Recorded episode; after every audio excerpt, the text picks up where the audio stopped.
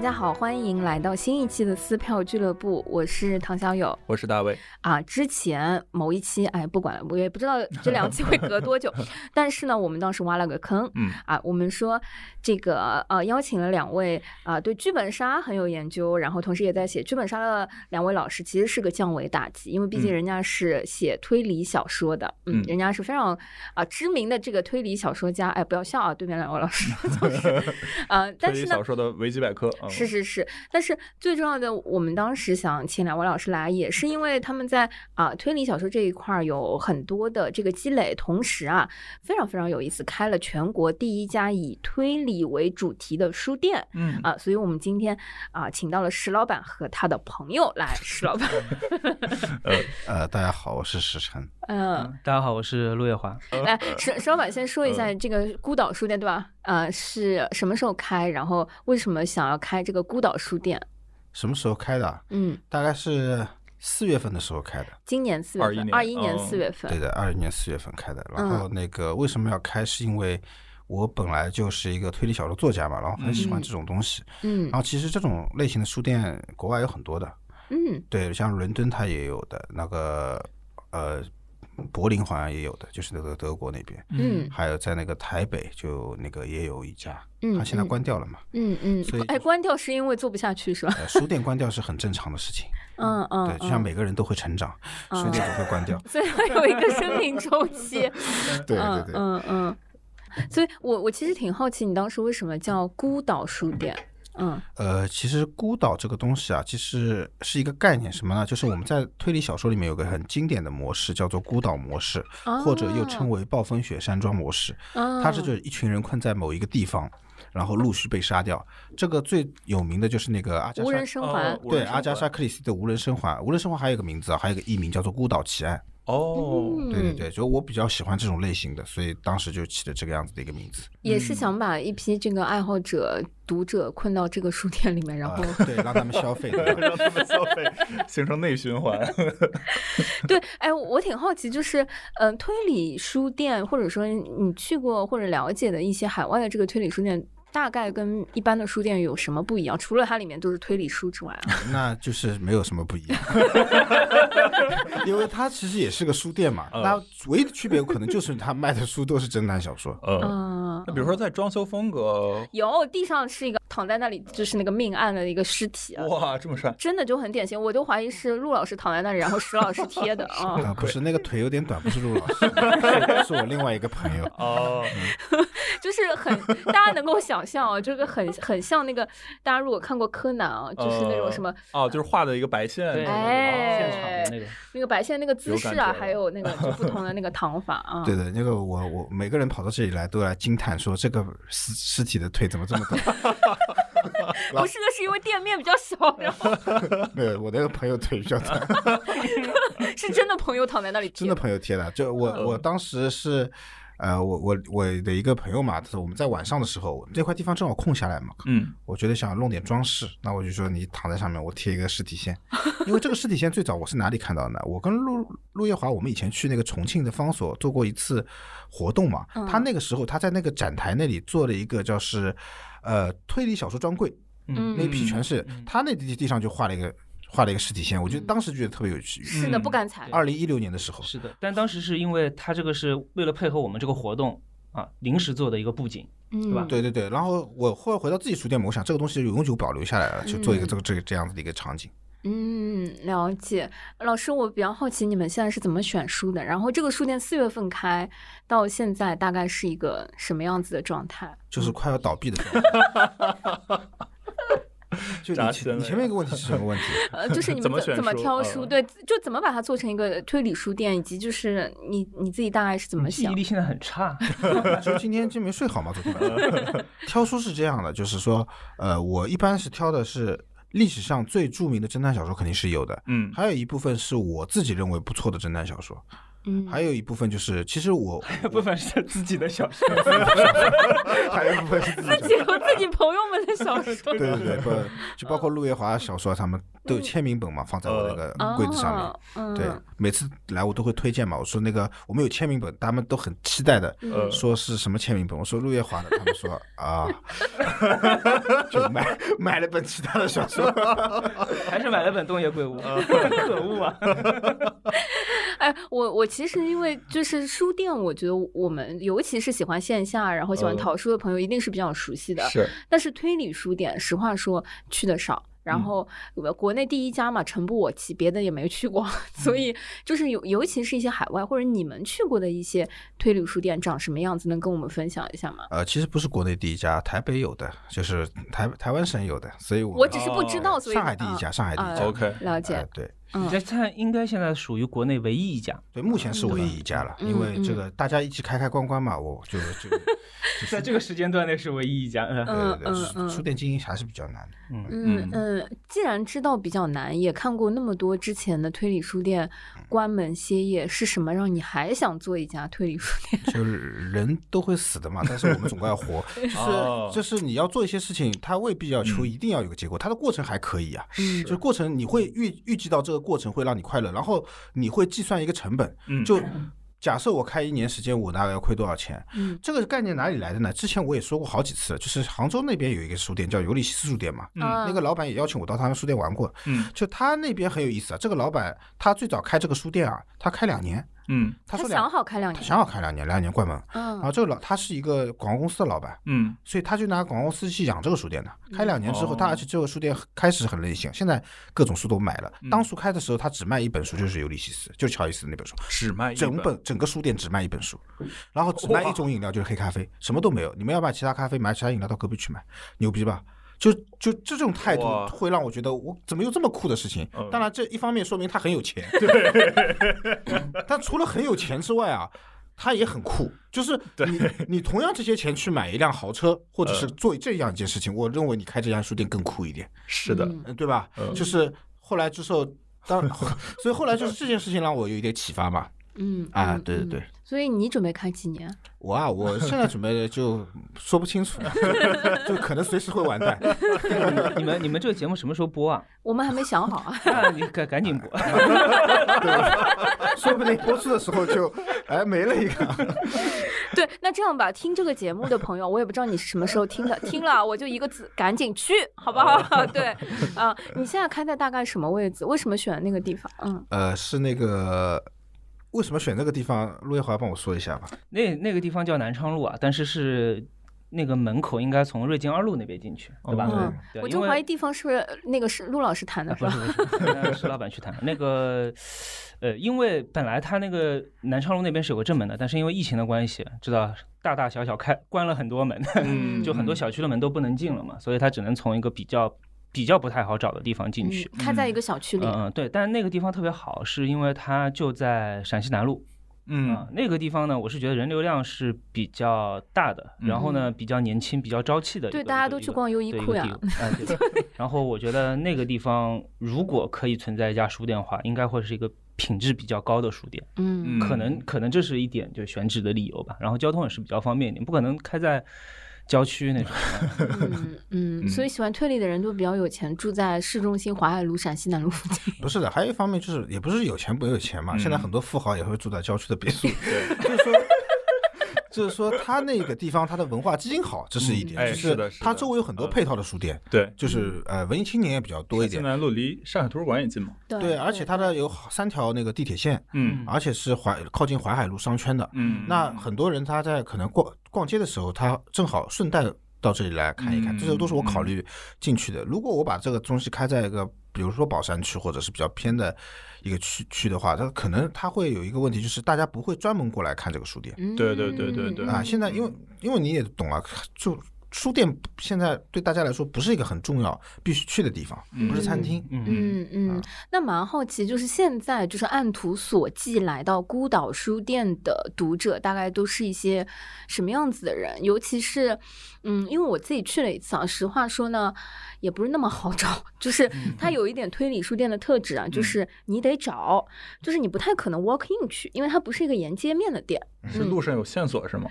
啊、也差不多，因为你啊得对着那个路牌啊和那个门牌，然后找到小区的门，找到小区的门，问保安说：“师傅，师弟来啥地方？”一讲喏，里向走到底，哎，这样做一道高数题，获得了门牌号啊。呃，类似就是真的要来，我觉得他一定是诚心想要来的。嗯嗯，我比较好奇，都是一些什么样子的读者？就什么样的人都有。就是一开始的时候，因为我们上过新闻嘛，嗯就是而且上过。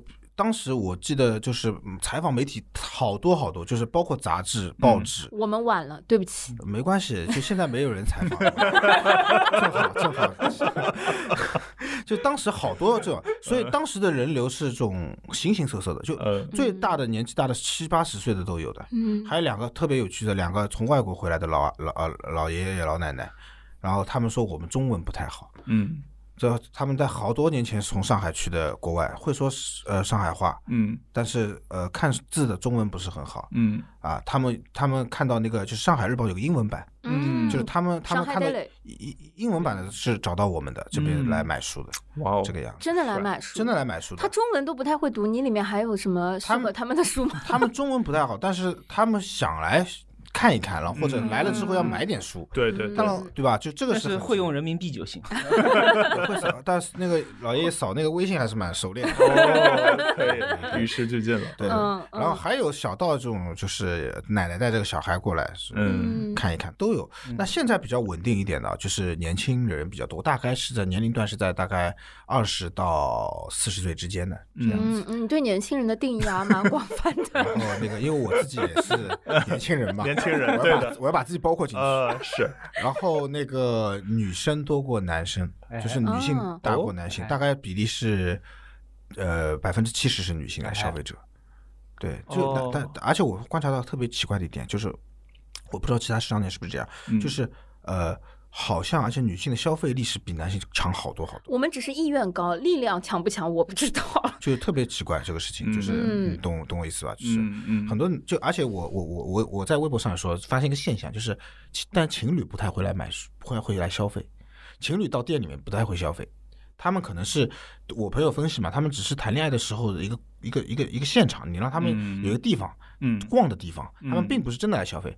但是呃，单身一个女孩子过来，她是一定会消费，就大百分之大概八十的情她会消费。嗯。嗯。单身一个男性的话，他百分之三十会消费，嗯就、嗯对不对？然后然后还有三四个女孩子，就或者两三个女孩结伴来的，呃，百分之八十也会消费。嗯，就这个样子嗯是的，我我有这个经验，因为我一个人去啊，去了之后啊，我也买了书，而且一定要提醒一下这个听友朋友们，如果你们在那边买书碰到了石老板，你们还可以买他的书让他签名，哦，哎福利了。哎，把它摁下它，这个签字笔啊，店里面一直有的啊，嗯，对。对对对，一直姿势也摆着的，冲进来冲进来我就先签，对吧？呃，陆老师，我想问一下，就是我们前面看到啊，陆老师这个群里面非常重要的一个群叫孤岛书店那个什么读呃读者群，嗯，陆老师潜在这个群里观察一下，都是一些什么样的？我不太打开这个群，你会发现打开这个群上面就九九九，问我那个那些剧本杀的群是一样，都是九九，不太打开那个群的。很活跃。但是因为这个群刚，我记得是刚开的时候，对吧？人还不是特别多的时候加了，嗯，但很快啊，很快就爆满了。嗯现在可能想加有点难了吧？现在有三个群嘛，就 哦，现在有三个群，就一个群大概上限是五百人嘛。对对对对啊对对对比咱们火多了。暴露出我们的这个实力。朋友们啊，这里此处就是用硬广插播啊，撕票俱乐部也是有自己的听友群的。如果大家想要加群的话，看一下 show notes 好吧。那么孤岛书店的这个群是怎么加的呢？到书店来扫，他还是要有个线下的场景在的，嗯不然嗯不是随便，而且。我线上都生意不太做的，就是他们说说嗯你有网店吗？我说没有网店的，嗯，嗯没有网店。他说为什么没有网店？我说我我忙不过来，嗯 就就没有网店。嗯嗯，现在开店的这个时间，就是店是大概什么时间段会开张？哎，这个问题问的特别好啊。下午，呃，就是在大众点评上是下午一点到七点，嗯这个样子嗯啊实际情况的话，有时候啊，就周末还是一点到七点，有时候就周一到周五的话，可能有时候会波动一下，就是一点半开门也有可能，两点开门也有可能。大家不要去的太早。对，去不要来太早就可以了。嗯嗯，这是一个就是开店的时间啊，由这个店主的这个心情和天气来决定的这个时间段。嗯，对嗯对确实很酷。嗯，真的就那我直接回到我其实最最好奇的这个部分，因为书店啊，我我觉得，嗯，它的整个气质和书书店的这个状态，其实就取决于怎么进书，或者说嗯你们会选择哪一些作品去呈现这个书店的这个面貌。嗯，我们作为这个推理还是有一点小白的嗯这个、呃听友，或者说啊、呃我们这样子的 walk in 的这个呃读者来说，你自己是怎么选书的？嗯，就是因为我是一个很资深的推理作、哎推理迷和推理作家嘛，就是、嗯呃，我看了还是蛮多的，嗯所以说我会根据自己的一个审美去来挑选挑选一些书。嗯当然了，但是我虽然比如说我比较喜欢古典侦探的侦探小说，但是我也会放一些就是现代的犯罪小说，或者或者是那个社会派的推理小说。嗯书店里面还是比较包容的，就是各种流派都有。对，但是呃，因为很多他是小白嘛，就没没读过，他进来的话，我会跟他去推推荐他，比如或，但他没有概念啊。他说什么是社会派，什么是本格推理啊？嗯那我就会打比方嘛，嗯我说告诉你，你看过柯南吗？最早的柯南，嗯，那个可能就什么叫做最早的柯南？最早柯南就是那个电视电视台里面放的那个那种柯南，一到一到一到一百四是啊都到一百四十五话还是多少？对对对，嗯比如说一群人困在一个房间里，然后一个被杀掉啊哦，这种就叫本格推理，它是以解谜为主的。那东野圭吾的这种就可能偏社会派一点的。嗯嗯，那现在的柯南大概是现在柯南什么间谍小说，了解爱情小说了解，对，爱情还在用翻盖吗 嗯，对，也也会有了，是？OK，对对，就是不一样嘛。但是，呃，选书的话，我可能还是基本上我个人有这样的自信说啊，上海嗯没有一家书店的推理小说种类比我多，就嗯包括上海书城，嗯包括上海书城。现在为为什么我不太喜欢这种大型连锁书店的一个原因啊，就是它没有书店的个性，对嗯它它的推荐榜。和京东、当当的推荐榜，你告诉我有什么区别？那为什么人家要到你这来买，而不到嗯网上去买？它的贵一点，嗯对吧？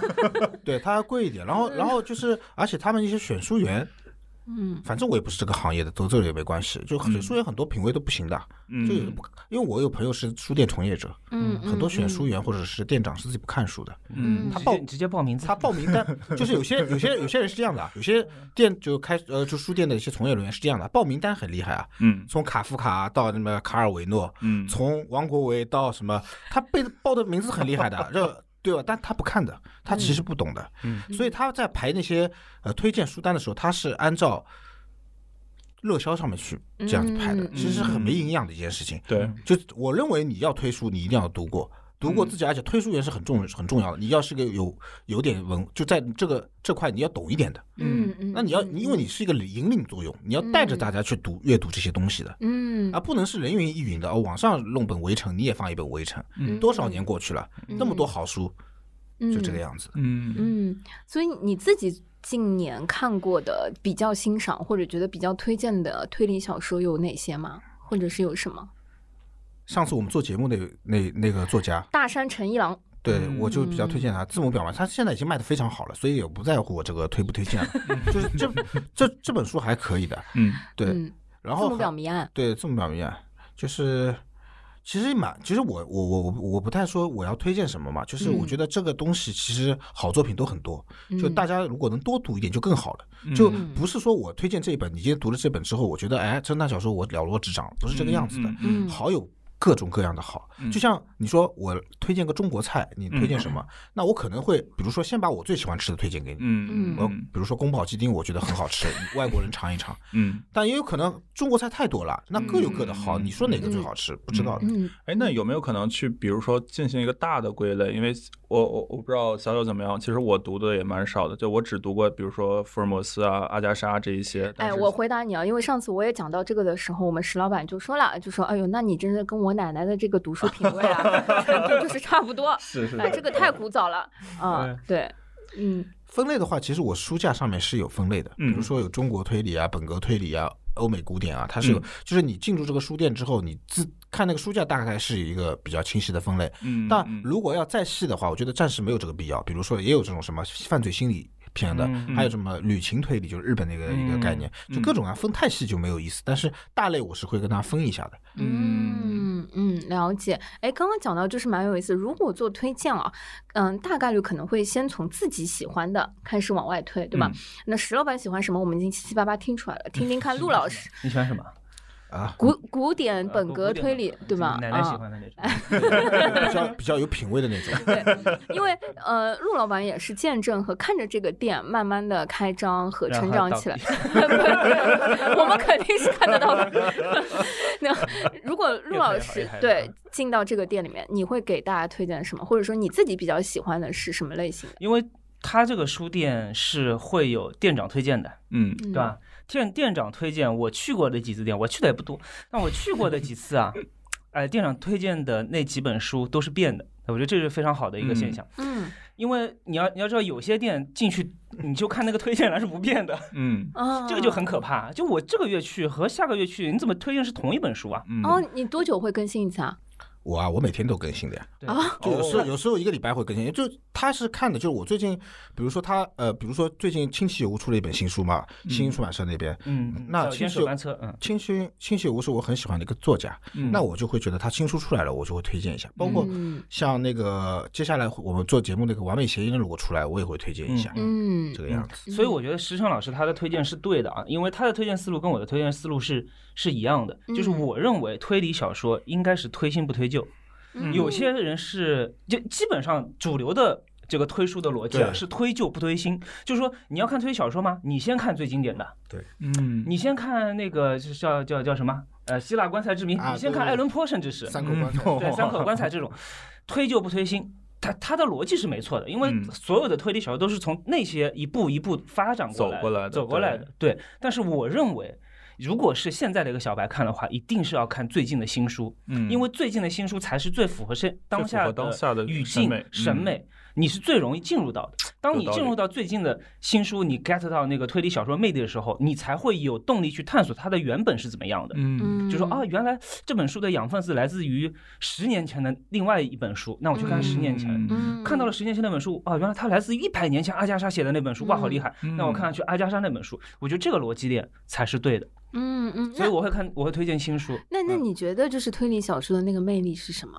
推理小说的魅力其实就是意外。意外感，至少我看推理小说追求的是意外感。然后，因为它推理小说到目前为止发展了一百一百八十年，那它太多了，所以很多意外的种类它已经被甚至已经有点模式化了。嗯，在这种程度上，还能让读者感到意外，享受到这个游戏的乐趣，被骗的爽感，嗯那是最难的。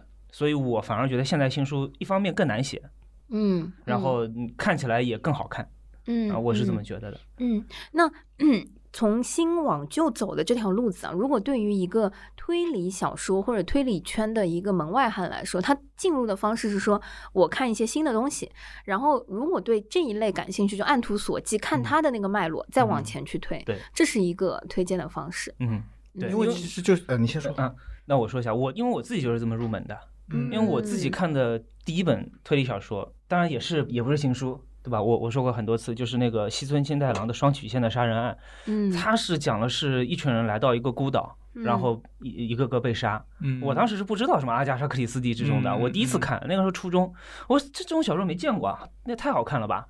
看完之后，然后他说感谢这个我这本书是致敬致敬了阿加莎的无人生哦还才写出来的，然后我就知道了啊，嗯原来有一个叫阿加莎的人写过这样子的小说，那我嗯喜欢看这种类型，那我就找阿加莎的呗。嗯然后就找找找找到了阿加莎的，阿加莎一看，哎呦不错，确实很好看。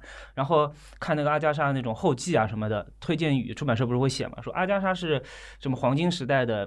那个那个著名的作家和他齐名的还有 艾勒里奎因什么什么的，因为，我想阿加莎这么好看的，还有作家和他齐名，让我就看艾勒里奎因了。嗯，看到了艾勒里奎因，那我又看到了更多的世界了。嗯所以我我我整个是往往回翻的。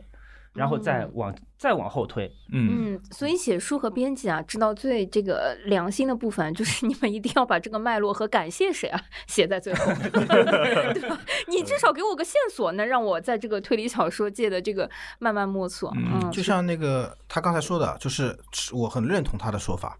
为什么？就像推荐推理小说嘛，就很多人到店里来，他是按照网上的推荐来说，我要看布朗神父。嗯那我说我建议你不要这么读，嗯。因为你从来没有读过侦探小说。嗯，你直接读个一百多年前是有隔阂的。就像什么，我从来没有读看过电影，嗯。你推荐一部电影给我，我说啊，《迷魂记》啊，对希区柯克，那它的节奏是非常缓慢的，对那个时候的人是能够接受，对你未必能够接受的。嗯，所以嗯每个时代有每个时代的文学嘛，就是我嗯，你可以先从这个时代的文学去看，然后再往前一步步追溯。嗯，嗯其实感觉跟欣赏戏剧一样，就很多比如说入音乐剧坑的人，都是比如说通过像最近的 Hamilton 啊，然后再慢慢的往前，比如说去看猫啊、剧院魅影啊，然后再往前倒到最早的，比如说这个 Showboat 呀，然后就一些历史上经典的，嗯，然后从而就一方面你更容易去接受这种设定，另一方面你也对整个历史脉络，然后包括这个传承会有一个更深刻的一个认知。关键是你会主动去探索，对对对而不是主动被。被人家说你应该按照这个脉络去看，嗯对，这个感觉是不一样。嗯，但比如说你给一个，比如说小白，或者说你音乐剧是课，呃，你你这个中学音乐课上去推荐 Showboat 这种就特别古早的音乐剧，嗯那可能确实能接受下来的人就很少。嗯嗯嗯，那如果按时代来看，我觉得又很有意思啊，就嗯可以看说现在现代的一些推理小说，在你们看来，因为你们也参与创作，就是你们觉得现在它的特征和特点是什么？然后跟可能十几就应该不不止十几二十年吧，或者对一百多年前的有什么大致的区别？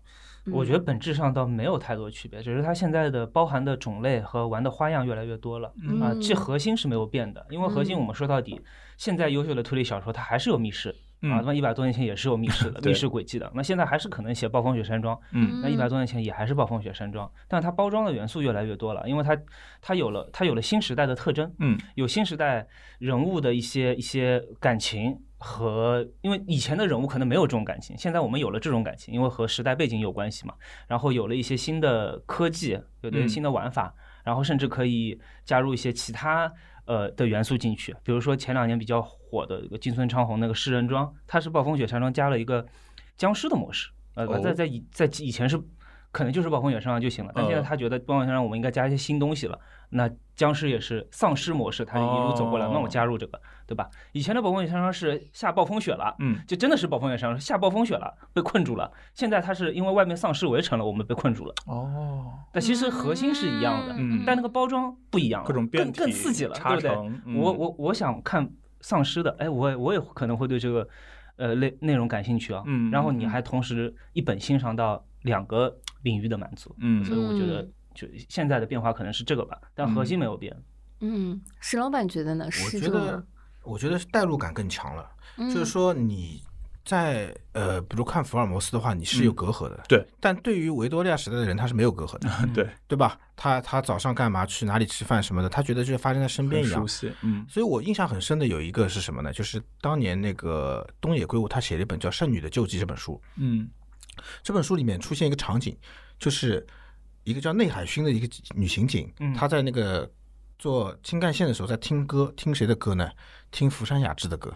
哦，福山雅治其实就是现现实去演那个汤川学的那个人嘛嗯，他在里面听福山雅治的歌，你会觉得哎、有如果我也坐在新干线上，我也在听福山雅治这首歌的话，我会特别有代入感。我和角色是忽然在那一刹那，嗯我们两个人好像在同一时空里面。嗯，就是现现在的侦探小说可以让你更加有代入感，就是读的时候可能这种情绪更会更紧张，更更有身临其境的感觉。嗯嗯嗯，而且我那天在看那个大山诚一郎的作品的时候，我其实挺意外的，我没有想到就是篇幅可以那么短。嗯我跟你讲，就是它多短啊？就是，嗯，它一本书首先它也没有那么厚，然后一本书里面每大概有七八个，有有七个小故事吧，差不多。哦，然后我有一短篇，对，然后，嗯，其实我不知道是不是现在的一个趋势还是类型，就是因为对比于就是我初中或者说那个时候看的那个大部头福尔摩斯，我记得那个时候出版社出的是三本厚的书，上中下，然后放在那个书架上。福尔摩斯也是一个小故事对对对对对。嗯，对，可但是能阿加莎有一些是阿加莎是长相对蛮长篇的，对哦那那些篇幅比较长。然后我现在啊，当然也有语言风格和嗯那个关系。然后我在看那个《大山成一郎》，我有一种滑抖音的感觉，就是 因为它很轻松，然后很短。嗯，我我其实那天看的时候，因为非常着急，就是三天嗯内看、看他的两本那个书嘛，就是有有点快。我有一种真的是一个感觉是滑抖音，还有一个就是正经的要在视频平台上看一个电影那种，嗯就是要配的那个时长和那个心理动机。嗯所以我就在想，是不是现在的推理小说是在往越来越呃短，或者说有很多这样子短篇的这个方式？嗯，我我我，那你先说。我觉得不是，嗯我觉得不是，它是风格关系啊。嗯大山诚一郎他是本格推理嘛，嗯嗯包括就是新本格推理或者本格推理，他们有一个特别大的一个特点，就是人物符号化。他故意让你的人物很标签、很符号化。比如说小张是个很暴暴躁的人，他从头到尾暴躁到底，这是他的一个到最后他可能拿这个性格来推理的。他成嗯他人物啊就没有成长性的，他也没什么特别的弧对光，你知道吗？就一个大的设定，哎，对他完全抛拍在你脸上。他完全抛弃掉这个东西的，OK，就是他完全无所谓，无所谓，你知道吧？就是确实比较有点短视频的感觉，嗯 上来就他重。要的是什么？他要告诉你，接下来我要推理了，哦，这个是重要。他你完全可以把我的人物看作 A B C D，这个是他不在乎的东西。OK，嗯但是也有现代的一些侦探小说，他是非常在乎人物的，比如说呃尤奈斯伯的小说，嗯就他这个里面，他对人物的塑造，对主角的，他可以花好长的篇幅去写一个写主角的过去，嗯他和人物和他的未婚妻啊，和他的家庭的一种牵绊，就是包括东野圭吾也会有，就是我我觉得不一样，就两个人出发点不一样，所以还是比较多元的。现在，嗯嗯嗯我同意石石晨说的，因为我觉得是读者的选择。嗯那为什么嗯《大山诚一郎》这本书火了？也可能就像唐瑶老师所说所，就是他可能具备了某些现在人刷短视频的一个乐趣，他能嗯能够在短时间内。呃，效率极高的享受到推理小说的一部分魅力，嗯所以他这本书在这两年算是比较火的嗯啊。但是其实与此同时，您看到市面上火的还有其他的小说，嗯推理小说，他们并不是这种类型的对啊，嗯只是只是说他可能被更多的人接受吧。嗯嗯，哎，我我有一个问题啊，就我虽然推理小说最近没怎么看，但是会看一些，比如说日剧啊、美剧啊，是带这种推理或者悬疑的。我会发现现在越来越多的这种剧，它在更的时候，它还会比如说有一些网站啊，会去给你透露一些线索。嗯那在推理小说里面，它会不会比如说借助一些其他的这个媒体去去和小说本身的内容去形成一些这个互动？比如说你看到哪儿，你需要去手机查一个什么什么网站，获得更多的信息，嗯就有没有这种这种形式存在？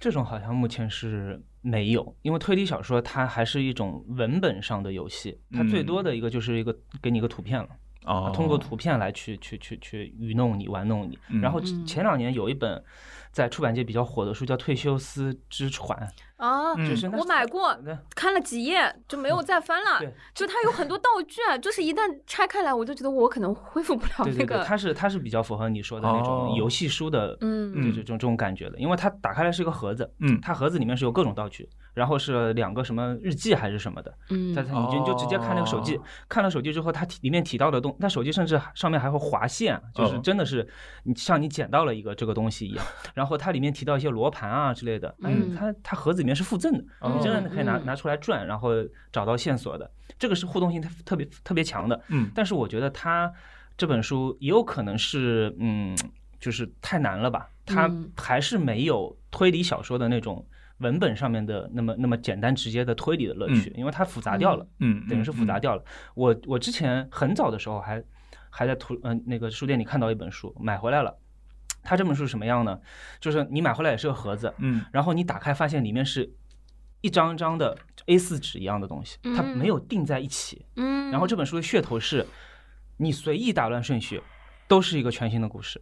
嗯强不强？嗯，哇这 这也太强了吧？啊对啊这也太强，就是你你撒开来一页翻出来有个故事，再撒一遍拼下来另外一个故事。嗯，但是他是是怎么做到的？我也不知道他怎么做到这的。这这个书叫什么？我我忘记了，因为很早很早之前买，哦后来我借给别人了，别人没有还我，哦 就我催了好几遍都没有还我。但是我当时，所以我到现在也没有看，嗯，呃没有。我当时我在书店为什么对？设定很对为什么我买嗯它了？是因为我觉得这个这个很呃很厉害啊，我对对对很好奇啊对。对对对，但是这本书没火，也没什么名气。嗯按理来说，有这种独创性的玩法，如果你是一本很好的轨迹的话，那那很厉害，会火的。这种小说其实很难写好的，我觉得它是形式大于内容。对，所以是形式大于内容。我刚想说这两种类型，我猜啊，嗯石老板店里不会有的啊，嗯没有对吧？对你哎，错了，有的好卖的吗？哪哪一种？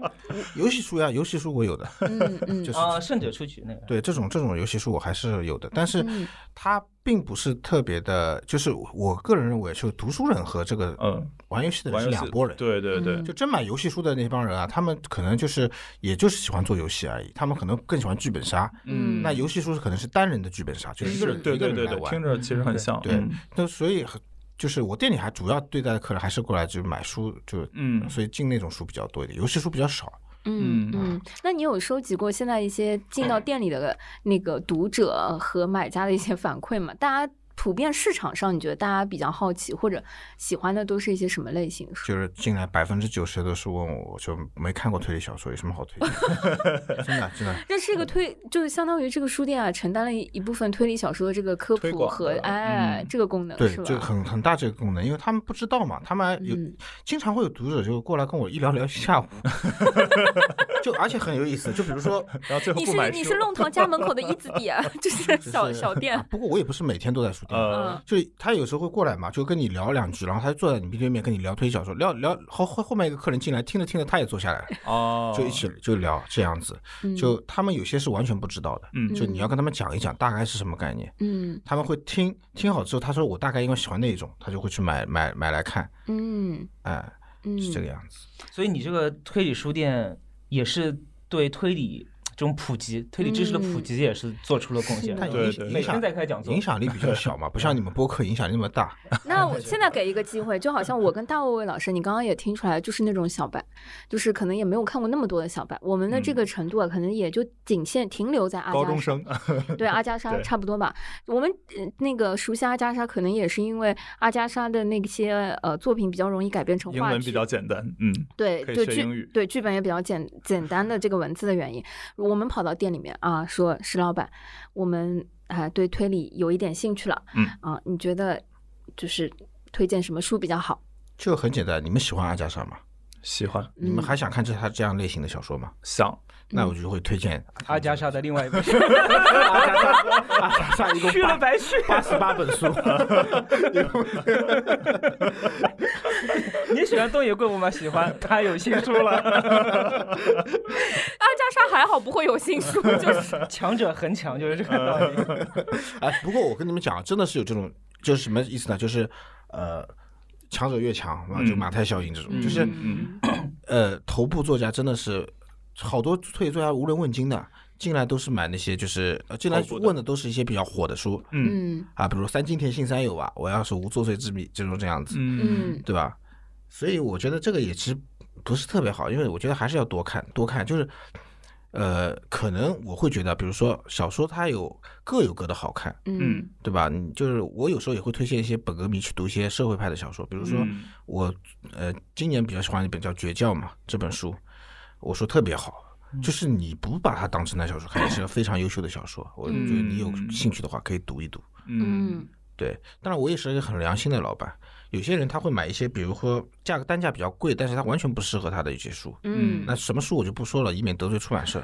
然后我就说这个书我觉得不适合你，因为这本书特别枯燥。嗯我知道你说的哪本书，对，这特别枯燥，我觉得没没必要去。你刚进坑读这本书，嗯你这辈子恨死推理小说了，就再也不会再看了。那什么等级的人适合这个书？这个就是比较资深的，老玩家了，就是而且他他他愿意去花很多时间去看一本就是这种风味的小说，他对他来说这种味道他是他喜欢的，比如黄金时代的味道。明白嗯了啊，就缓缓的聊天，一群人在那里，你你先就家访，一个个去找，一个个去谈话，嗯很慢悠悠的那种风。嗯其实很多黄金时代侦探小说是有这个问题的，就是你没有什么，就开始死一个人，嗯对吧？就汤姆死掉了，但他他他汤姆死掉之后呢杰，瑞干的。杰瑞对吧？他就找杰瑞去聊天，呃就这样子聊聊聊聊聊聊一圈，就就就就就就挺没。但他最后几页会很精彩啊。但是嗯现代人已经不一样了对，现代人要开始，你一开头全悬念抓住抓住对方，我觉得也是那个时代它它的消遣方式决定的。对。嗯那时代没电视机啊，也没手机，收音机也没有。大量时间来读书对。对啊，来打发时对，间。而且而且以前那种贵族就是很闲的，对对对对就看书，对对。下午就是拿那个喝着下午茶看会儿书壁炉烤个火，嗯。对啊，坐边上嗯。没人聊天，这样子很无聊的。嗯嗯，哇哦，就是，但刚刚说的那些有时间的这一些职业和群体啊，那相当们都不搭嘎。对，真的相当于就是现在的贵族了，好吧，精神贵族。嗯对，那我我也很好奇，就是在地域上有什么会划分吗？因为，嗯，其实我经常现在听到一些推荐的啊，不熟悉的名字，但是好像又很有名的，都是四个字、五个字的这种。就是就 是东哎东亚的、日本的哎，这种，就是嗯这种，然后好像就是呃，欧美的就有我我自己其实听的最近是比较少了，感觉新的这个是比较少，也可能是我了解的比较少，所以比较好奇现在有一些地域上的推理小说的区分嘛，或者风格上的区分。就是东西方文化上的什么？风格非常不一样。嗯嗯就比如说在欧美那边，它其实犯罪小说作家特别多，他们，但是我哎，等一下，我以为推理小说都是犯罪小说呀，是吧？不是，这都是那什么？就不不不是这样的，就是说嗯推理小说的话，它的包含量特别大。嗯就你犯罪小说其实也可以就互为包含，就是嗯你很难去分类，你知道吧？嗯。你硬要说的有些书是推理，斯蒂芬金的一些书，你说推理小说，它也能成立，嗯。它里面有谋杀嘛，然后有追凶，嗯。然后连环杀手。但你要说它犯罪小说，也可以，比如说阿加莎·克里斯蒂，你说他犯罪小说也可以这样说，嗯，这个不是重点，重点在于就是这两个地方现在，因为欧美那边啊，他经历过黄金时代，经历过那种就是以解谜为主的侦探小说，所以他在后期他开始厌倦了，嗯，厌倦之后他就不玩这套东西了，他发展另外一个方向发展，嗯。他更心理层面了，嗯。更加注重这些呃比较行为的行为犯罪行为上面的一些。或者是写实啊，或者高新科技啊之类的东西，另外一个方向。然后在日本这边呢，它是继续有一个有一脉啊，有一个脉络是继续发扬本格推理小说的。嗯。啊，对，所以这个两东西方的一个兴趣的差异开始越来越变化，所以你会看到啊，像欧欧美那边的奖项，比如说艾伦坡奖，嗯。包括那个金国币首奖，国际匕首奖、金匕首奖，他们没有几乎没有亚东亚的推理作家去获奖，所以你会认为。呃，日本那边是推理，现在是地地球第一强国，那只是因为你 太狭隘了，嗯你的信息渠道太窄了。嗯你如果放眼全局的话，甚至我有我有朋友他是这样说的，说整个日本的推理是落后于落后于落后于整个世界的，就是嗯，对，嗯所以说那个你你要放眼的话，你这个东西就是就看看你自己了嗯嗯啊，对，这个朋友不是我啊，嗯就是因为为什么呢？就是。呃，你不能说谁好谁不好，我只是认为他两条路子还在，那个是继续发展，那个是他换换换方向了。嗯啊，，对，就是审美趣味上不一样。所以日本换到了什么方向？社会社会推他社会派派保存着有的，然后嗯。他还是在本格上面还是在继续的想继续的发展，嗯所以他发展出本格推里面发展出很多分支，嗯。比如说有那种很变态的白井之之这种风格的，嗯。还有一种就是比如说呃我也不太能好说的那种风格的，就各种各样的风格都有，就是那个早坂令那个风格的，对对对，对吧？还有就是那个新本格的那种什么建筑轨迹啊之类的都这样子。嗯，嗯，对，了解。那我们的国内的一些创作，或者说呃中国可能呃一些原创的推理小说，你们觉得是受到什么影响会更多一些？或者现在大家在一个什么阶段和状态？现在是这样的，就是说，呃，我们现在还是在就前段时，至少在前前几年，其实到本格推理这块还是受到日本日系推理影响特别大。嗯嗯就对，就是包括我们现在一些新人啊，他写的推理小说就是很多的日本日系的影子，这其实是呃没办法的，因为这是所有的文化都是这样发展的，先受影响，然后再蜕变，再改变。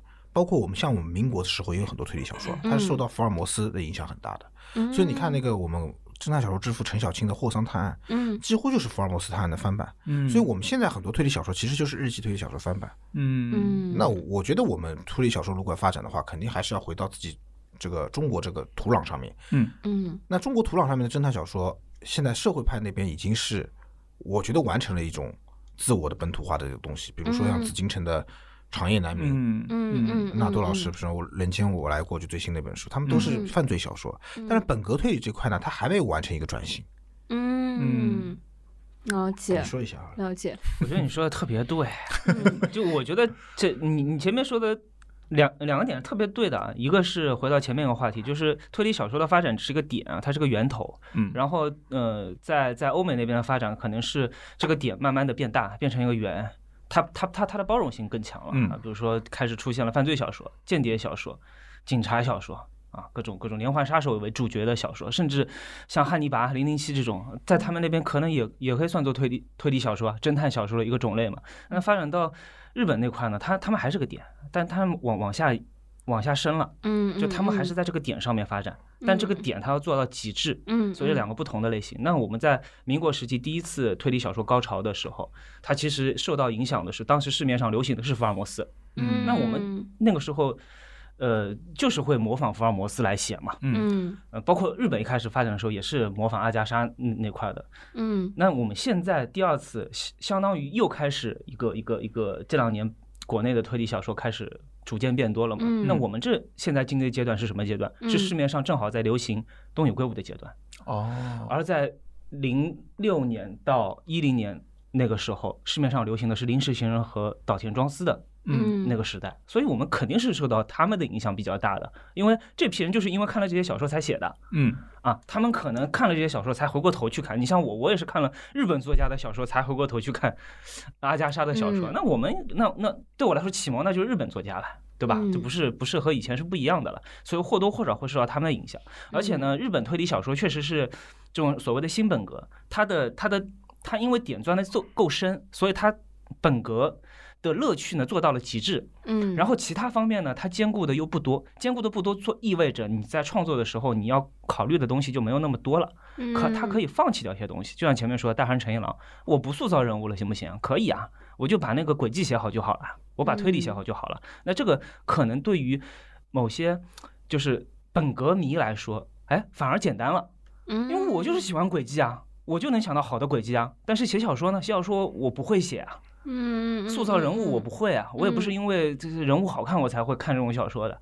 那他写的时候可能就是就是会这这块重一点，那块薄弱一点，所以你嗯这块重一点，就轨迹重一点，人物轻一点，写出来感觉那不就是和推日本推理是一样的吗？日本推理它现在发展到现在就是这个样子了，大部分。嗯嗯嗯，如果看这两年，就比如说影视剧啊，就呃比较热门，比如《迷雾剧场》近就这两年会被讨论比较多的一些嗯好的一些影视剧，其实现在来看也也是大部分，比如说紫金陈老师的那些，就是国产国内本土滋养起来的，呃，算是推。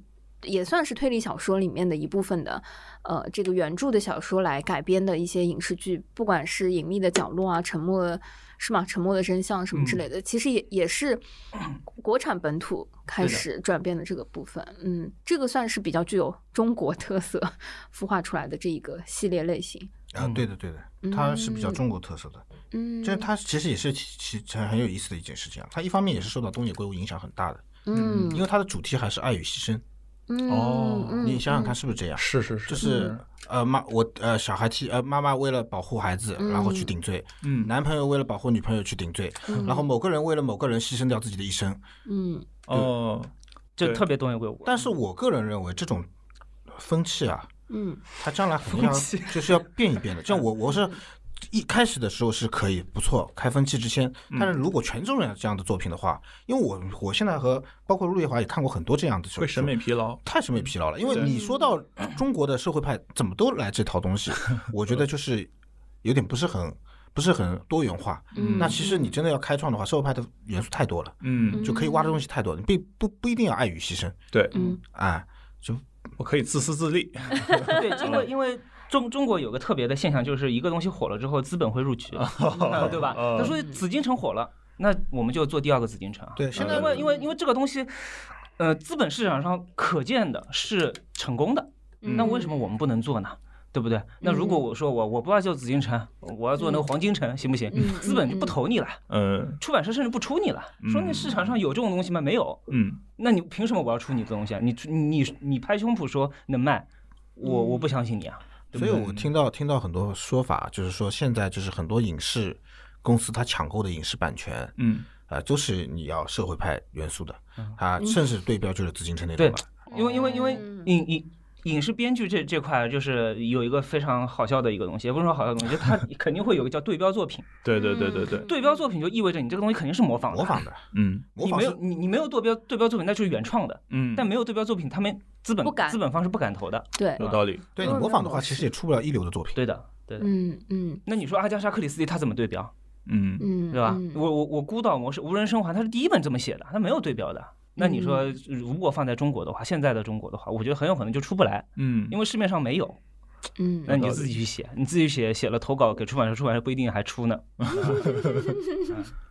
哎，这两年你们看到令你们最新鲜，或者说呃觉得最有意思的推理小说的类型，或者说呃轨迹也好，还是你们觉得嗯、就是有有哇哦被就没想到或者刺激到的有什么吗？我现在说一下，嗯，因为毕这种啊就要抢先，对 说到自己就没得前前面前面让维基百科说多了，现在百度百科。我说一下啊，就是呃，最近有本新书啊，就是呃石晨的那个百度百科多说一点。好的好的，呃，石城的侦探往事啊，嗯呃，嗯是是是我近几年看过的国内的推理小说当中比较耳目一新，然后我很喜欢的一本作品。实事求是讲，嗯今天石晨不在，我也这么讲的。嗯，嗯我自己做直播的时候，我也我因为我也我也说过这种话，就是嗯因为我觉得这本书新在哪里呢？就是首先他他把整个舞台设定在了呃民国时期，嗯，对吧？嗯因为大家知道，就民国时期是有一批人在写推理小说的，包括嗯陈小青、孙了红，他只是现在不不太了解他们。嗯然后这本书呢，它其实是把民国时期的那些作者笔下的侦探，一个个重新了搬上了舞台，就有点像复仇者联盟的感觉啊，这个就让人很期待了。嗯就说，哎，如果民国时期那些侦探，呃，他们碰到一起了，会发生什么样的故事哎，？是不是那本白色封面对的，那对的，对个书啊？的，对的，嗯封面也挺好看的。嗯，然后呢，因为是现代的作者写的，然后又是现代的，还是比较厉害的真有本格推理作家写的。因为以前的土壤是他们没有接触过，民国时期肯定是日本新本格还没有发展到现在了。嗯那如果陈小青，呃，他他生活在新本格时代，以他的智商，以他的创作能力，能写出来什么样的天才作品，我们都不知道，对不对？因为生不逢时嘛。嗯，那现在的那所以读，嗯所以那个石晨，我觉得他应该就是说，啊、我想象一下，呃，陈陈小青老师和孙晓红老师，或者他们笔下那些名侦探啊，如果是嗯、呃汇聚在一起了，然后我要用一种现代的那种呃读。推理小说的审美，最先进的推理小说的轨迹和思路以及布局写法，去写他们的故事，那是不是已经很刺激？哇，他就是太帅了，对吧？就就就就孙悟空、秦琼，是吧？是关公这对对些关公战秦琼的感觉，嗯对，全嗯全部都来了。那是因为一讲到民国，然后又是嗯。民国这个时期的推理小说，其实我脑海中的那个画面就是觉得它如果搬上舞台剧会非常好看，就是漂亮，因为呃你给运作一下，不，真的真的就是 我我会觉得说，不是整体，因为嗯、我觉得民国的那个时期啊，就是它对于国内的呃观众或者说舞台观众来说是有一种视觉上的期待的。然后他是就比如说我跟大卫一起去，我我们一起去看那个民国时期的那些戏，我我们就天然的 就会有一点挺高，就挺嗨的，就是民国嗯知识分子系列。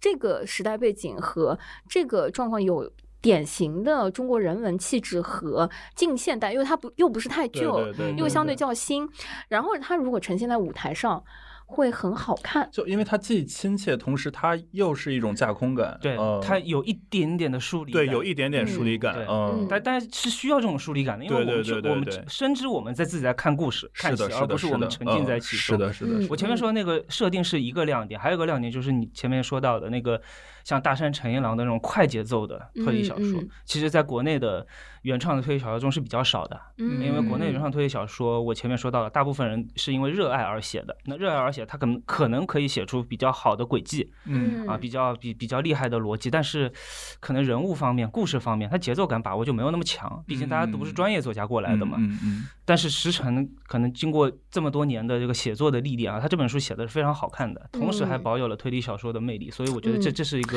说的好像这个当事人今天不在现场一样，是的，你知道吗？是的，是的，就呃六边形战士，就是你看完这本书之后评分，你会觉得每个都都挺强，都挺均衡可以的，这范围白请。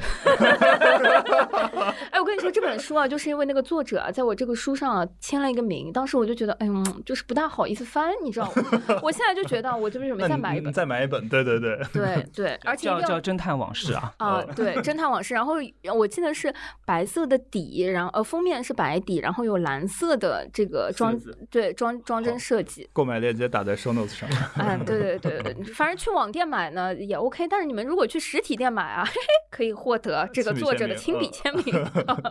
那像一个雕像一样等在那里。摆就姿姿势摆好了对吧？好的，既然先说了这本书啊，马上我们要回到说这本书的作者，哎，近期你看到的受到刺激，然后创作了类似这个题材的这个故事的书是什么啊？不一定是创作这本书啊，就是你近期就是比较觉得惊艳的一些，哎比较嗯新鲜的，那不得不提陆夜华老师。礼尚往来嘛，嘛开玩笑，开玩笑。我说嗯说说说说几本，就当然也要推荐一下他那本那些嗯，但也不是近期了，这是之前的那本，就是那个《春日之书》。嗯。就是嗯，二零年去年。你要么先签个几十本，然后放在店里好了。反正我知道你 平时不会在店里的。啊，这本书其实很意思有他店里有嗯它它是一个，我不是说以前没有见过，这种其实以前是见过的，嗯但是呢，它又是一种用从很新的形式把它串联起来的。嗯它这种形式叫做短篇连作集。短篇连作集其实并不是一个非常新鲜的东西，呃，但是它如果是用一种我们刚才说的疏离感和一种现实感嘛，嗯它里面是一种用现实感和疏离感又穿插的。呃什么概念呢？就相当于这个故事就是相当于一个编辑嘛，他嗯不停的接受到各种各样的来信，哦，但每个来信它是一个短篇故推理小说。哦，我哎，像我最近就是好想看那个嗯《机智的医生生活》，哎，我发现啊，这这个种综艺是吧？嗯，什么电视啊，剧，电视电视剧，不好意思不好意思，韩国的对吧？哎，哎，我懂了。哎可以，不是，就是我发现有一些场景啊是特别适合就是小说家去做创作，就比如说医院，对吧？你每天会接受不同的案例，嗯，然后这个病例啊，每个家庭背后都有自己的悲欢离合，对对吧？然后然后那个警察局，呃，对对警察局，然后刚刚说那个编辑部，对吧？编辑部就一直收到来信，对，嗯，哇，继续往下说。就是最后，他其实而且每就是有趣的地方在哪里？这这个这个节奏感特别好。嗯因为你如果是现在的人，他他节奏快，他如果读一本长篇小说的话，他没有时间。嗯，但是如果你让他做中做，就做中做这样的形式来读的话，嗯他可以分分好几天去把这些读完，而且每次都能得到一个呃，就是一个整体的故事。嗯嗯，然后最厉害的其实这本书在哪里比较惊艳的呢？它其实是在最后一本做了一个做了一个就是串联，归拢，对的，嗯它和那个字母表谜案这一点有点像。嗯嗯，就是，但是两个方向啊，就是它他们是两个方向。但这本书我觉得还有一点就是那个，它有一种新型的推理形式。嗯嗯这种推理形式呢，当然就是呃叫做推突然推理。突然推理你自己解释一下。嗯，就是就是突然开始，就是突然就传传传统的推理小说是怎么样？传统推理小说节奏是案发、嗯调查、嗯结案，嗯那推理的过程应该是在调查和结案中间的。嗯对吧嗯嗯突然推理是推理嗯，案发，先推理再案发对，，就那这是这不是这事呃件是不是你搞的？案发就就推理倒叙的感觉。对案发我打个比方嗯我打个比方，今天我们坐在这里，对吧？嗯我说，哎，老师，就小雨老师，你今天早上为什么要杀掉那个人？就直接开始了，直接开始了，就是你会觉得，哎，你看你狡辩嘛？我说我没有杀人，我说你不要，我我开始推理了，我因为什么，所以什么，因为什么你做不到什么，所以你现在刚才来，你根本就不是去买咖啡的，你其实是去杀了一个人。对，就是哇，难怪你迟到了二就十分钟。就对，就是前面可能我们在正常的聊天，前面是正常聊天，啊，读者还不知道有案件发生，嗯嗯嗯，但其实侦探已经知道了，侦探已经在起疑了。然后他把所有的情绪和悬念压在压在了那一句话上面，啊，突然突然说就点到突然突然说，哎，小小老师，你等一下，你刚刚为什么杀人啊？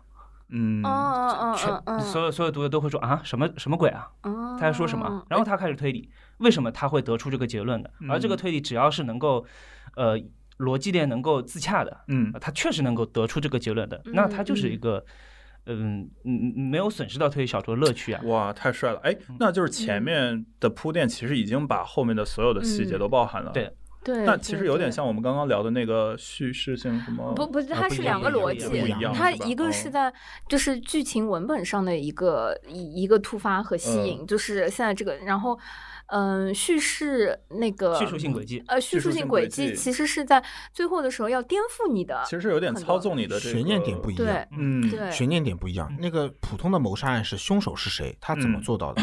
而像他这种突然推理的悬念点在哪里？在他怎么推理出来的？对推理的过程。那我们是很信任侦探的，我们知道名侦探不会瞎说，但是他怎么推理出来，我不知道。但是呢，我又接触的跟他的信息是一样的，就他仅靠这些信息，他竟然能推理出来，而我不能，就这点是一个比较有特点的地方。就就很像福尔摩斯和华生刚见面，然后握了个手，就说：“对。哎，你是阿富汗的一这个其实就是突突然推理。哦是的。嗯。嗯那这种形式的话，我觉得是一个比较比较有趣的一个形式。对对对，所以这本书我觉得还不错。那哎，那我觉得这本书啊，它适合做电视剧。啊、因为它一集一集啊都是单独成立的故事，然后最后呢又把它套在一起你。要不再给运作一下？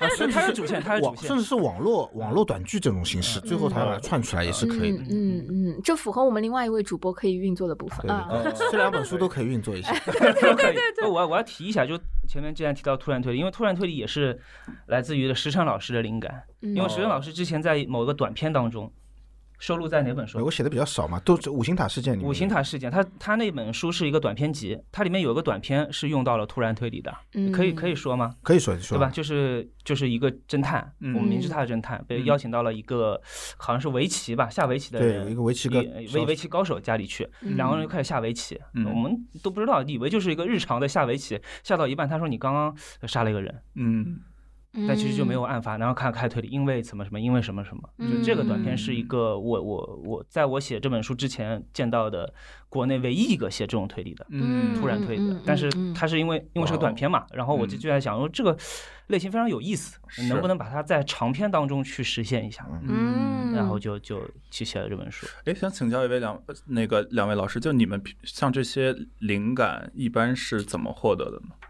看书吧，因为因为石生老师在很多次活动当中都说过，我的耳朵都听烂了，就说因为很多人都会问这个问题啊，就是怎么去创创作灵灵感。他会说，嗯，你看书的时候看到一个案件发生了，对吧？嗯然后在调查过程当中，你就去自己想啊，这个谜底是什么？哦，最后可能你想出来一个谜底，会比这个作者给到的谜底更加好，嗯。或者差不多好。嗯。而这个谜底又没没有别人写过，那你就有了一个自己的原创轨迹了，嗯，那你就才去写，把故事换一下就行了，就这样子去。还是厚积薄发，就是你要积累到得看多看到一定程度，嗯，对，没有，他就是频繁的做思维小体操。对对对，你得想，就如果你嗯。你不去思考，可能就会没有；嗯而且你思考了不一定有，但是不思考一定没有。对入入门的作者是这样，但是我嗯觉得你要达到一个高度的话，这个还是要靠天赋的。比如像克里斯蒂这种嗯。天赋型选手，这个是无解的，嗯，就是你无法知道他是嗯。如何思维的，嗯他就是能找到你猜不到的那个小说。是的，嗯是的，而且在那个时候，他也没有那么多的推理小说可看，嗯嗯，对对吧？对就他完全就是自己去想。他每一本都开创性的，就特别牛逼。哦，对对对，嗯嗯，我嗯我记得我当时看他就有一种绝望感，就是一方面很惊艳，但另一方面很绝望，就怎么想到的呢？对，嗯就在这方面，他凌驾于所有的男性侦探小说作家之上的。嗯，哎，啥意思啦？就是这不是一样的嘛？啊，男，这是一样的。就是 我，我认为是女性比男性强大，你知道吧？在这方面，啊是，真的，你说看克克里斯蒂就知道了。我帮你，我帮你圆一下。哎，原什么？我一直这样认为的，好吗？不是，我也是这么想的，就是是是什么意思呢？就是一般女性推理作家和男性推理作家，嗯，在我们的刻板印象当中，两个你就当然没有高低之分，啊但是嗯侧重点可能是不一样的。嗯比如说女性推理作家，她更能写出细腻的心理，以及那个感情。嗯所以说，阿加莎·克里斯蒂她人物关系写得好，我觉得很正常，嗯，因为女性天然就是比男性会敏感一点嘛。嗯那男性粗枝大叶的，他写不了这种东西，那没有女性的那种心理，他写不出来很正常。嗯但是男性可能会可能会更天马行空一点，嗯嗯，他一些很大的那种轨迹，嗯。那可能女性就没有那么，因为更细腻一点嘛，就没有没有没有那么就是更大的那个东西嘛。嗯，哎，居然阿加莎也有，嗯，那我觉得说是一个人既能保持一个细细微的一个点的细腻的描写的同时，还能有嗯这么大的一个世界观的架构嗯，啊，那那是非常了不起的。天赋了，嗯嗯，我觉得搞得像是我们特地安排，然后让两位老师在这里就是推荐他们两本，咱们就是实话实说，呃推荐了两本好书。哎，但是这样子吧，我们也不知道我们这期节目啊会什么时候放出来，所以呢，就是嗯、那个店主推荐啊，嗯，就是你们要不。都还是推荐一本书。那 什么时候会出现在你们店里啊？不知道啊、你们各自再推荐一本，可能不是对方的书。好的，那我就刚才推荐那本《绝教》吧，嗯，嗯，叶嗯真中贤写的验证，中显的绝教非常非常想一想，你多多说几句，我想一想。非常好。你慢慢想好了，想好之后我要上个厕所。就是呃，叶真中这本绝教特别的好看，就是它怎么说？他是他是真正的社会派推理小说，嗯有很多虚假的社会派小说嘛，比如说有这种爱与奉献这种，就是很多有这种虚假的，但真正的特社会派小说是和你整个社会是息息相关，都连接起来的。他这个故事里面每一个经历，就是那个主角经历的事情，都是日本当时的一个大事件，比如经济泡沫爆、经济泡沫哦，包括失业，包括女呃男权的压对女性的压迫，包括那个时候他的母亲不喜欢他，嗯因为他更喜欢他的弟弟。然后他受到那种从小到大对母亲对他的一种敌视和母女这种紧张的关系，嗯。这整个铺陈下来，而且他最重要的一点就是他有别的社会派推理小说没有的优点，因为我们都知道啊，就社会派推理小说它偏写实，写实的问题在哪里？写实的问题就在于你很多东西看上去非常真实，它并不那么浪漫，但是呢，它会好像有时候会缺少一点点的悬念和一些些的精彩，就是在结尾的逆转上，我感觉不到震撼，因为它是真实事件改的。嗯，就比较嗯真实，比较接地气，对吧？那不像新本格推理小说，有些什么房子会转，什么外星人，他会很震惊的。那在这种情况下，他竟然能保持开头的悬疑性和结尾的震撼度，这个是很难的。就一开始我完全被骗了，嗯就直到他最后揭露那个真相，你会觉得知道哇，这种震撼度其实远呃不低于那个一本优秀的本格推理小说，但是它的内涵和深度又非常有，这个东西又有在，所以这个其实我刚才说，这个也是真正的六边六边形战士，就是嗯我感觉它都有，它不是说只是一本枯燥的一些。在文学性上面啊，在那个社会性上面、啊、比较重的，它是又好看又有深度，嗯各方面都都完美。当然，叶真中也后来我也读了他好几本书啊，嗯就是感觉都没有超越这一本。哦不不录你看了？吗？不录啊，不录我还没看，嗯，那那个绝教是讲的是昭和年代，对吧？嗯嗯他好像时间跨度蛮长的，嗯从他小时候开始讲起来的。嗯所以说，我觉得这本书是我准备要推荐给大家读一读的。嗯嗯，了解。老师，呃，绝陆老师绝绝绝教，什么？绝教真的太好看。然后那个。我我推荐他绝教，因为也也算是这两年比较新的，我推荐一本比较嗯旧的吧。然后也不也不算很旧啊。嗯，然后因为我我个人特别特别喜欢这这本书和这个作者，所以我我我一定要推荐一下，嗯。就是一坂幸太郎的《金色梦乡》。嗯。嗯。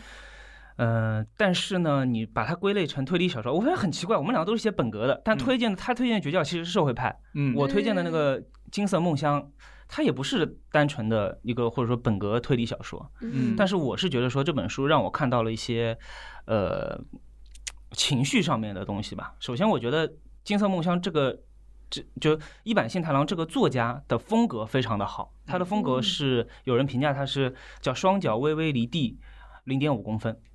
什么意思呢？就是说，嗯，他构筑出来的是仙台，因为他生活在仙台嘛。嗯那仙台这个地方是真实的，嗯啊，所有的人物他也没有什么超能力啊，什么都都都都是真实的人物，都是什么快递小哥啊，然后做一个立志做偶像的这种这种这种人，那么都是很真实的人物。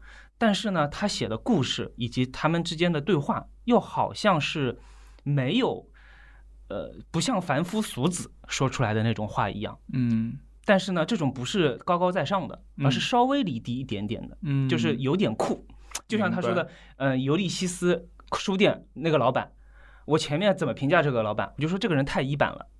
嗯一版幸太郎就是这个作者嘛，这个人嗯太一版了。就我们喜欢一板哦的，我们我们叫自称叫一版迷嘛，一版粉。就我们评价这种类型的事情和人物的时候，我们就说啊，这个人太一般了。就我们都懂是什么感觉。有态度，对这个东西就是这个感觉。你说他是真实的吗他是哦真实的，但是他又和很绝大多数人不一样。然后他但是他是正向的，他是酷的。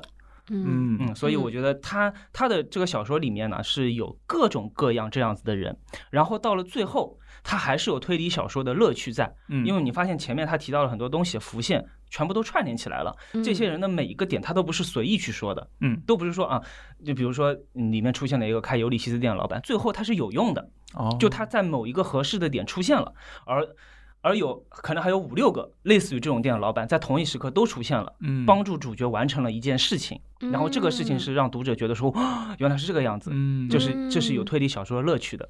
嗯，所以我觉得这这本书也是一个呃风格比较独特，然后也没有失去推理小说乐趣的一本很好看的小说，而且可以嗯。反复阅读。嗯嗯，我在看那个百度百度百科上嗯对《金色梦想》这个书的介绍，他说，嗯、取自一坂幸太郎热爱的摇滚乐队披头士的同名歌曲。嗯。然后小说的写作灵感来自于肯尼迪总统刺杀事件和 Beatles 乐队。对，嗯，这个我要说一下这个故事啊，因为我曾经推荐我的同学，哎呀，我怎么老是呃同事，我老是推荐我的同学同事 看一些这种他们不太爱看的东西，因为这本书小说的故事的开端就是说那个呃，肯尼迪总统他他自杀不是和他是架空的，是日本的一个大臣还是首相嗯。总理之类的，嗯。呃，被刺杀了，嗯。被爆炸案刺杀，然后嗯。主人公呢是被冤枉成了一个刺杀者，嗯。但其实哦他不是，我们都知道他不是嗯，他是以第一就是他他是以主角的视角写的，我们都知道他不是，嗯。但是全社会全舆论都觉得他是，在这种情况下他要逃亡，哦，整本书就是讲他逃亡的一路上的呃故事，然后这个然后然后你想这个时候谁会相信他？我去找我的好朋友，我的好朋友会相信我吗？嗯不一定啊，因为全全全世界都觉得是你杀的。嗯这个时候朋友都会说，哦，这个人好像平时是怪怪的，会这么说吧，嗯嗯对不对？嗯然后它嗯里面会出现更种人性的闪光点出来，你会很感动，很感动。就是多年不联系的那种老朋友什么的，这个时候会义无反顾的相信他，嗯帮助他一起去逃，因为他你肯定不是这种人，全世界都说你是这种人，我就觉得你不是这种人，就是这种感觉。然后呢，我推荐我那个朋友看，他还看得津津有味，觉得很好看。看完之后，他跟我说：“这个这这个故事太不好看了。”我说：“啊，这么好看？”还不好看？他说：“对啊，那最后到底是谁刺杀的呢？” 我说：“这个不是这个小说想要重要想要嗯讲的东西，因为这本这本小说最后他没有说最后那个阴谋是什么，到底是嗯谁刺杀的，这不重要，它只是一个背景。他要讲述的是在这样子的绝望的呃环境之下，一个人应该相信什么，一个人能诞生出怎么样的勇气和对生活的希望。嗯我觉得这是他想探讨的东西。啊，他嗯他所以他和一般的推理小说不太一样，他不是追求一个真相，超越了那个对对对就是案件本身。对，但他最后还是有逆转，还是有一些就是推理小说的呃意外感在。嗯，有意思，非常好奇。好的呀是一期种草的节目。对的，对的，反正我们就是我，我刚刚在那个录音的时候就已经觉得，就是这一期我们这个 show notes 啊自己写不了，就 因为 他们时不时啊爆出那些名字和这个，我都不确定我这个打出来是不是对，嗯，所以最后呢，这期节目如果录制了之后啊，呃，是 需要让两位老师。写吗？没有，要他们给我们 double check 我们的这个啊 show notes 啊，是不是对？嗯好的，嗯，非常感谢两位老师啊、来做客，然后给我们推荐了很多很多书。我觉得这个书啊，如果认认真真都买来看啊，要看半年。没那么夸张，没那你是互联网公司，是是是，好的，谢谢大家。然后呃，我们非常期待，就是如果有机会的话，呃，因为我我自己知道，我们有那个听友群啊，好多朋友啊。都是全国各地的朋友，嗯然后一旦有演出或者有剧，大家就会呃，可能就是排一个呃，就是休假或者周期跑到上海来，嗯这个集中性的看个演出之类的。如果你在看剧的这个间隙下午有时间的话，可以把这个呃孤岛书店，我嗯觉得也纳入在这个路线和行程当中。毕竟呢，它在市中心，离各个剧场呢也不远。地址要不要说一下？可以可以。嗯地址刚刚讲过了呀，嗯特别花了篇幅，按图索骥讲了一下呀。好的，我们会放在 show notes 里面，然后欢迎大家来打卡，也欢迎大家在哎有什么地方可以在线上就是 人家刚刚说了线上不卖，不线上嗯不卖，但是可以应援打卡。哎，应该是有微博吧之类的。可以可以关注我的微博，嗯，好，那关注石老板石晨老师的微博，好吧？嗯然后呃，欢迎大家进入到推理的坑，然后呃，也期待大家如果有什么想要推荐的这个书的话，也可以跟我们分享。好的，谢谢大家，拜谢拜。谢拜拜。拜拜。